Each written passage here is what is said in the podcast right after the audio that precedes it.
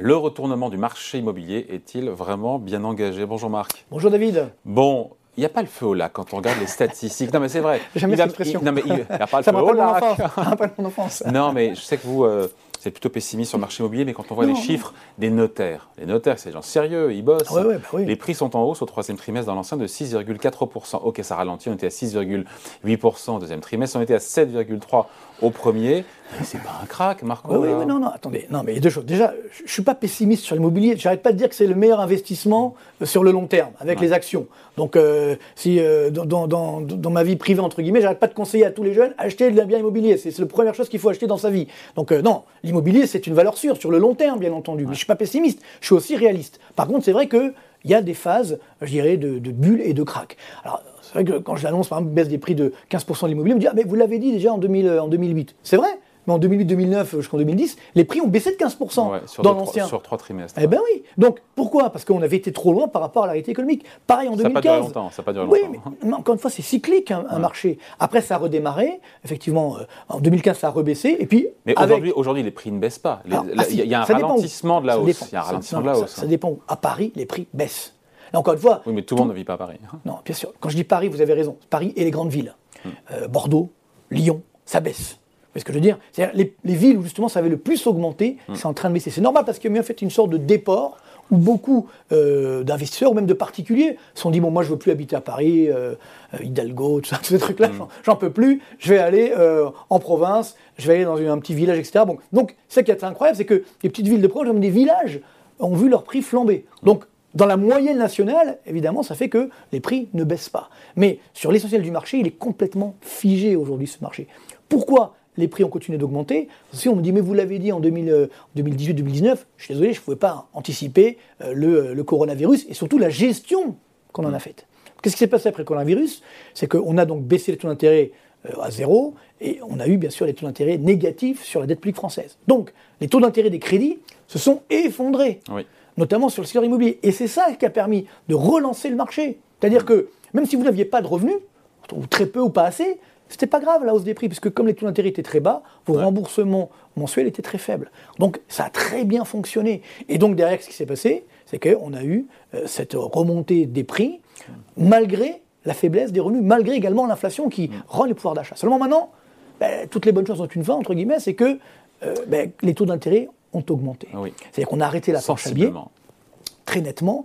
Et donc aujourd'hui, le problème c'est quoi? C'est que les ménages français se sont un petit peu mis en danger. C'est-à-dire que le taux d'endettement des ménages, qu'on appelle donc l'encours de crédit des ménages par Mmh. rapport à leur revenu disponible, est monté, chiffre de la Banque de France, à plus de 102%. Pour vous donner C'est un plus haut historique. c'est un plus haut historique. Pour donner un exemple, dans les années 2000, on était à 55%. Oui, Et on était bons élèves à l'époque. Et, ouais, exactement. Non, mais là, encore une fois, Et si on se compare par rapport aux autres, aux Européens, aux alors, Américains c'est ça le problème. Ce qui compte, c'est que tout dépend, encore une fois, aux États-Unis, c'est près la même chose, mais nous, les Français, on n'est pas habitués à cela. Donc, on s'est quand même mis en danger de ce veut. Mais quand on On est endetté à taux fixe, c'est pas grave. Oui, c'est vrai, mais quand on s'endette trop, qu'est-ce qui peut se passer? Si jamais demain vous avez Un revers de un fortune. revers de fortune, euh, vous tombez au chômage, vous avez moins de revenus, vous- l'inflation, l'inflation qui, qui rend votre pouvoir d'achat, vous ne pouvez pas rembourser vos, vos, vos emprunts. Comment vous faites? Ben vous, vous passez au plan B, vous vendez la maison, vous vendez l'appartement, et donc là ça fait des biens sur le marché. Donc ça fait baisser effectivement les prix. Mmh. Donc c'est en train de se produire aujourd'hui.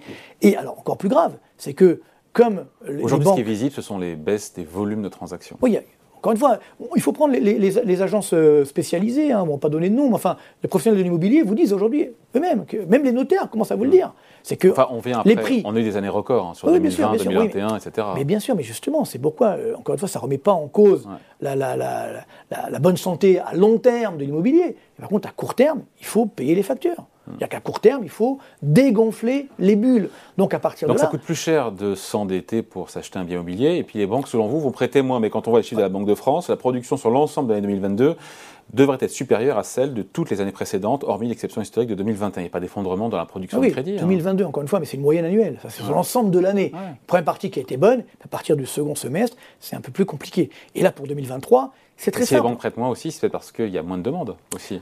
Ça aussi, mais surtout, c'est très simple. Il y a ce qu'on appelle le coût du risque. J'étais chef économiste du- d'une grande banque et je conseille beaucoup de banques aujourd'hui. Donc, quand une banque, en fait, elle octroie des crédits, elle a ce qu'on appelle le coût du risque. Donc, quand les taux d'intérêt, effectivement, augmentent, euh, ben, donc le coût du risque augmente. Quand il y a des défaillances, le coût du risque augmente. Donc, La banque, elle se dit, oulala, là, on a un coût du risque qui est en train d'augmenter, donc on ne peut pas prendre autant de risques que d'habitude. C'est-à-dire, on ne peut pas octroyer autant de crédit que d'habitude. C'est pas du crédit crunch, c'est du rationnement rationnel du crédit. Hmm. C'est-à-dire encore une fois, parce qu'on demande aux banques d'être sérieuses, on, va- on, va- on se rappelle Lehman Brothers, donc on ne veut pas qu'elles fa- on veut pas qu'elles fassent n'importe quoi. Donc mécaniquement, il ne faut pas octroyer autant de crédit que par le passé. Et ça, c'est vrai pour les entreprises ou pour les ménages. D'ailleurs, petit conseil, hein, c'est là où vous voyez les bons banquiers.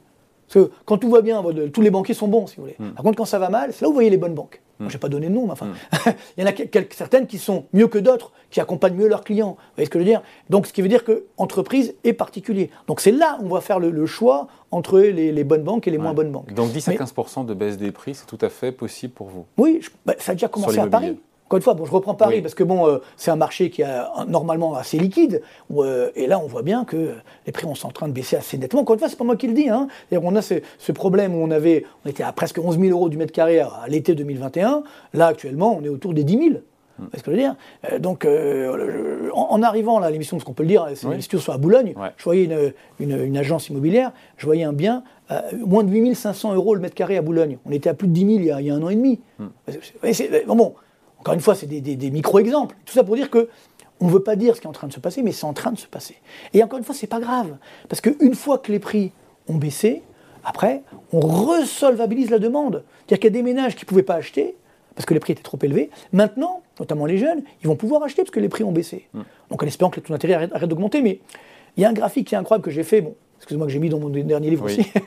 Reset. Reset 2, Reset qui 2. effectivement, c'est la corrélation entre les taux d'intérêt et les prix des logements. Et ça marche formidablement bien. Ouais. C'est-à-dire que quand les, taux, quand les taux d'intérêt augmentent, quelques mois après, tac, les prix Il y a des une logements symétrie inversée, d'ailleurs, qui est assez incroyable. Voilà, le- les taux d'intérêt, je les ai mis en échelle inversée. Donc vous voyez que là, par exemple, la Ah. hausse des taux d'intérêt, vous voyez, donc ça vous montre ce que vont faire les prix des logements.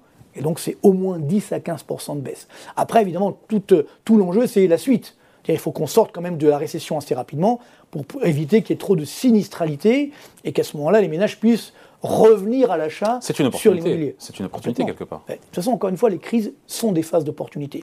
Donc ceux qui ont du cash aujourd'hui ou qui ont le moyen de s'endetter, il n'y en a pas beaucoup. On sait qu'aujourd'hui, euh, malheureusement, il y a beaucoup de personnes qui veulent s'endetter, qui veulent acheter, qui ne peuvent pas. Parce que, encore une fois, ben, elles n'ont pas les crédits. Même des personnes qui ont des revenus réguliers, etc.